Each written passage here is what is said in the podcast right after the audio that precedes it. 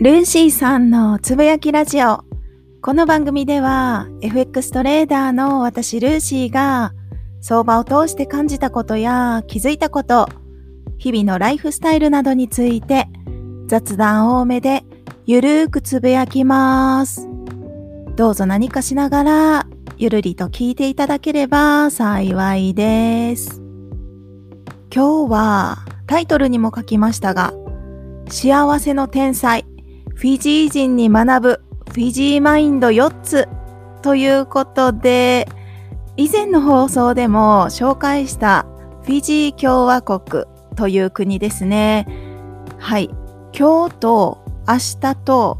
2回に分けて、このフィジーマインドについてお話をしていこうかなと思います。フィジーについて語るとというか、フィジー人のマインドについて語るとね、本当に学びが多すぎて、いや、2回じゃ足りないかもしれないんですけど、はい、2回に分けて放送していこうと思っています。まず、掲載している写真は本の表紙なんですけれども、私がフィジーに留学した時のフィジーの学校で当時働いてた方が書かれた本の表紙となります。今日と明日の話は本の一節を抜粋したり、自分の経験をもとにお話ししたり、はい、いろいろ混ぜながらお話をしていこうと思います。まず、フィジー共和国について軽くお話をしようと思うんですけど、皆さん、フィジーっていう国知ってますか？聞いたことありますかね？場所は日本を中心に話すと日本の大体真下にオーストラリアがあってでオーストラリアの右側あ世界地図をイメージして喋ってるんですけどオーストラリアの右側にニュージーランドがあってニュージーランドのその上にテンっていうすっごいちっちゃい国がフィジー共和国です。日本との時差は3時間。日本よりも3時間早く朝日が昇ります。2014年の世界幸福度調査。それで世界一になったんですね。世界一になったと言っても、フィジーは北欧とかのように社会福祉が充実していて、老後も安心な国、そういったわけではないんです。それでも世界幸福度調査で世界一になったんですね。タイトルにも書きましたが、幸せの天才、フィジー人ということで、はい。今回はフィジーマインド4つを学んでいこうかなと。学ぶっていうとちょっと大げさですが、紹介したいなと思っています。まず1つ目。物もお金も子供でさえも共有する。二つ目、適当に生きて適当を許す。三つ目、過去と未来のために生きることをやめて、今、この現在に集中する。四つ目、他者とのつながりに価値を置く。この4つのフィジーマインドです。今日の放送では、はじめの2つだけをお話ししていこうかなと思っていて、3つ目と4つ目は明日の放送でお話をさせていただきます。まず1つ目の物もお金も子供でさえも共有する。これですね、ケレケレっていう言葉。聞いたことないですよね、きっと。フィジーのことご存知の方だったら絶対聞いたことある言葉なんですが、ケレケレ。なんかの鳴き声みたいな感じするんですけど、このケレケレっていうのは日本語に訳すと分け合うこと、共有すること。言い換えると困ってる人を助けることっていうことになります。フィジーは伝統的に村単位で生活をしていて、助け合いの精神っていうのが非常に強い国民性ですね。自分のものはみんなのもの、人のものも自分のもの。っていう感覚が根付いてて、個人所有っていう意識が先進国ほど強くはありません。最近では経済も発展してきたので、だいぶ考え方とかね、いろいろ変わってきたようなんですけど、都心部ではなく、村に行くと今でもこのケレケレっていう文化ははい、よく見受けられるんじゃないでしょうか。例えば、お財布から勝手にお金を抜かれることもあります。それに、借金したお金でさえ物乞いに渡してしまうっていう親切な一面もあるんですね。現地にいると、日本人のね、感覚からしたら、かなり衝撃的な出来事も多くって、だけど、決して泥棒っていうのがイコールケレケレではないっていうことだけ、はい、ご注意いただきたいんですけれども、スーパーで並んでて、前の人がそのレジでなかなかお財布からお金が出てこないわけですよ。それでその人が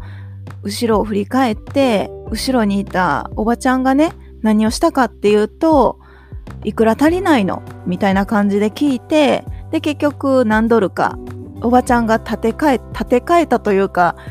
うん、支払ったっていう感じ？そういうことって結構よく見受けられる光景なんですね。日本ではありえないですよね。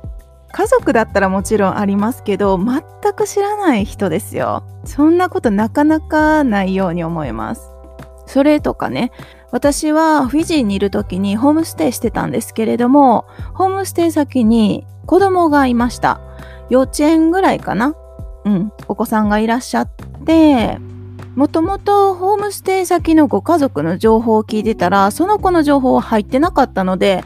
実際、その、ホームステイ先について、あ、すごいちっちゃい子がいるんや、みたいな感じでね、すごい嬉しかったんですけれども、マミーに話を聞いてみると、その子供はマミーの妹の子供を預かって育ててるっていうことだったんですね。マミーはお家でずっといる方なんですけど、マミーの妹はホテルかな？うん。ホテルで仕事をしてるので、すごい忙しいみたいなんですね。しかも、子供たち他にも5人ぐらいいたのかな？結構子沢山で。なので、なかなか子育てする時間がないっていうところで、私のホームステイ先のマミーがね、預かって、我が子のように育ててたわけです。マミーの妹は月に2、3回は顔をお店に来てたのかななんて、そんな感じだったと思うんですけど、フィジー人の考え方として、誰が育てたって家族は家族っていう考えなんですね。だからこそ、家族、親族、構わず悪いことしたらその子を遠慮なく叱るし、反対に楽しいこととかね、嬉しいこととか、お祝い事なんか30人以上平気で集まっちゃうんですよ。なので自分の子供を大体は多分親族だと思うんですけど、まあ、時々近所の人だったりとかに預けて育ててもらうっていうことは日常茶飯事というかすごく一般的な感じです。子供でさえも共有しちゃうっていうところですね。私の洋服をね、他の方が着てたとかそういうのもめっちゃ普通にあります。初めはびっくりしましたよ。私自身英語もできないし、なんて言ったらいいかもわからないしっていうね。だけど、そういう文化があるっていう前提のもとで生きてると、まあ、そもそも何か指摘する必要もなく、私の部屋にその T シャツがあったから着ようと思ったっていう、ただそれだけだと思うんですけど、ほんとね、そんなもんなんですよ。感覚的に。で、次、フィジーマインドの二つ目。適当に生きて適当を許す。これ、本当に、フィジーらしさが満開っていう感じなんですけど、多くのお店の店員さんは、だいたいマニュアルアムシの適当接客です。日本ではちょっと考えにくいですけどね。そして、その代わり、お客さんも適当なんですね。前、旅行のお話をした時にも言ったかもしれないですが、フィジータイムっていう言葉。街中の時計を見ても、いろんな時計ね、タクシーに乗った時の時計とか、学校の時計とか、あの、大体狂ってます。すっごいずれてたりするんですよ。あ、学校はさすがになかったかな。うん、でもね、スーパーとか、ご飯屋さんとかは大体ずれてますよ。ずれてるか止まってるかっていうね、それを指摘したところで、あらーっていう感じで、もう誰も何も気にしないっていう、そんな感じなんですけど、フィジーで最も多い適当は約束をすっぽかすだと思います。用事があって、明日電話するわって言われても、電話はかかってきません。いや、もちろんかかってくる場合もありますし、はい。絶対じゃないですけど、もうかかってこないって思っといた方が無難かもしれないです。それとか、相手から、いついつ空いてるってこう誘われて、で、当日ね、待ち合わせの場所に行っても、その人はいないっていうことは本当によくあります。当時の私は、携帯電話を現地で契約してなかったんですね。せっかく日本から離れて、フィジーでね、全然違う文化を味わいたいっていうところもあったので、あえて携帯電話は契約をしなかったんですね。不自由を全力で楽しみたいって思ってたので、だからそもそも連絡を取ることもできないし、まあ一応待つわけなんですけど、さすがに1時間ぐらい経って来なかったら、もういいかっていう感じでね。で、まあお家に行ってみたらね、のんきにテレビ見てるんですよ。本当に、えー、みたいな、今日やったっけ？みたいな。ほんとそんな感じなんです、皆さんが。全然怒る気にもなれないですよ。で、なんでこんなにも適当なのに社会が成り立つのか？っていうところをね、ちょっと考えてみると、大きく3つの要因があるんじゃないかなと思ってるんですね。1つ目は、起きたこと自体が自分次第ではないって思ってる人が意外と多いように思います。フィジー人の大半はクリスチャンの方が多いんですね。毎週末日曜日に家族で教会に行くっていうご家庭も結構多くって、だから成功しても失敗しても神様のおぼし飯であって自分ではどうしようもないこと。そのように考える人もいます。だから成功も失敗も自分のコントロール外っていう風に捉えるため成功させようとか失敗しないでおこうっていうそういった気持ち自体があんまり起きない意識が低いっていう人が多いように思います。そして二つ目の理由が自分に緩く他人にもめっちゃ緩くっていう。フィジー人は自分もよく仕事でミスしたり約束をね、忘れるので、だから他人の行動にそもそも期待をしないっていうのが大前提なんですね。自分に厳しい日本人は自分ができるから相手もできて当然っていう発想を割としがちなんじゃないかなって思うんですけど、自分に緩いフィジー人はそもそも相手もできなくて当然だよねっていうところなんですね。そういう人の集まりなので、社会も寛容になるし、結果、全く緊張感のない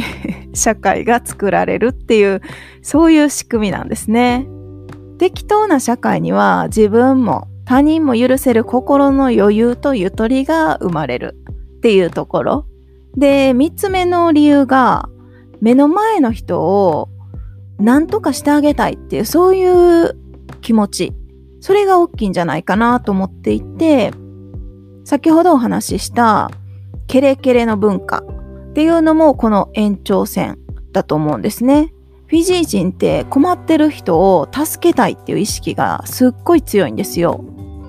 だから会社のルールとか、例えば店員さんでね、お店のルールがあって、マニュアルがあったとしても、それを無視してでも、お客さんが困ってるなら、そっちを選ぼうみたいな感じでマニュアルを無視することに抵抗がなかったりするんですよね。目の前のお客さんに喜んでもらうことを最優先する傾向があります。フィジー人の社会は責任とかこだわりとかルールとか規制っていうことからすっごい遠いところに存在してて彼らの頭の中には常にまあいっかっていう言葉が踊ってるように思います。歌を歌いながらお話ししながらね、接客するっていうのも退屈な仕事の時間を楽しくするための手段って捉えてるとこがすごい合理的だなって思うし、自分を楽しませる方法はすごくよく知ってる人たちだなって見てて感じるんですね。全てにおいて完璧やリスクがゼロっていうのを求め始めるとすっごいつまらない社会になると思います。最後には自分の首をね、自分で絞めることになって、で、結局みんなが息苦しさを感じて我慢するような社会になりがちなんじゃないかなと思うんですよね。フィジー人は本当にいい意味で適当なんですよね。完璧主義から適当へシフトチェンジっていうこのキーワードが、もしこれが日本人が変えるべき今の価値観の一つだとすると、その変化を考えるのはやっぱり仕事っていうところなのかなと思うんですね。だいぶ前から多様な働き方を求める企業も増えてきてますし、年功序列とか終身雇用が崩壊した社会の中で、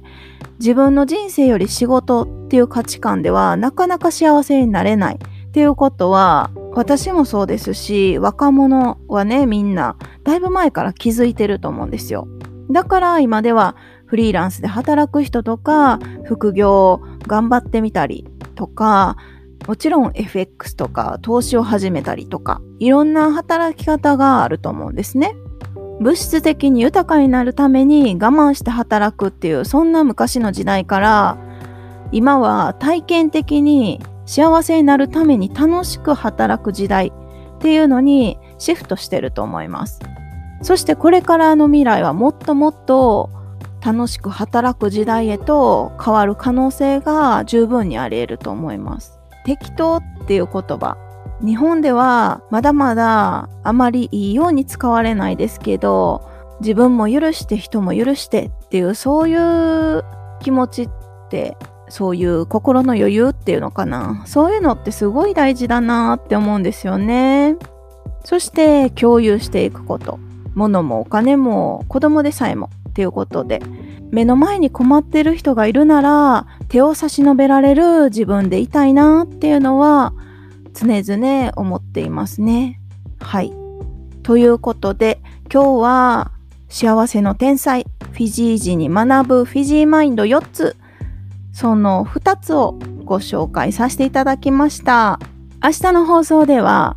3つ目の過去と未来のために生きることをやめて今の現在に集中するっていうことと、4つ目の他者とのつながりに価値を置くについてお話をしていこうと思います。